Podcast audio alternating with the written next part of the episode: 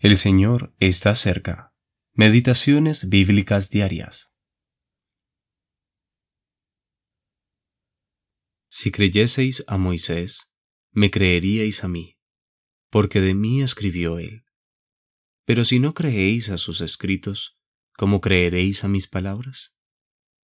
Juan capítulo 5 versículos 46 y 47.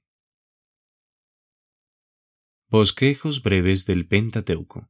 Primera parte. Introducción. En varias ocasiones en los Evangelios vemos al Señor Jesús citando o haciendo referencia a uno de los primeros cinco libros del Antiguo Testamento. Es interesante observar que el Señor Jesús se refería a esta sección de la Biblia simplemente como Moisés, como podemos ver en el texto de hoy. Esto nos enseña que Cristo aceptaba totalmente la autoría de Moisés sobre el Pentateuco. Y si Él utilizó el nombre de Moisés en este sentido, entonces nosotros también debemos aceptar totalmente la autoría de Moisés, a pesar de los argumentos de algunos teólogos modernos. Esta sección de la Biblia es denominada el Pentateuco en nuestras Biblias en castellano, nombre que proviene del griego y significa cinco volúmenes. Los judíos llamaban al Pentateuco la Torá, que significa instrucción. En esta serie de meditaciones consideraremos el Pentateuco y le daremos un vistazo general al tema principal de cada uno de sus cinco libros. Deseamos ver en ellos al Señor Jesús, pues Él dijo que Moisés escribió de Él.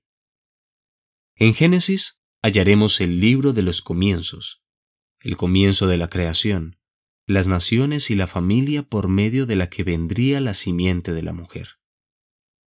En Éxodo veremos la redención del pueblo de Dios.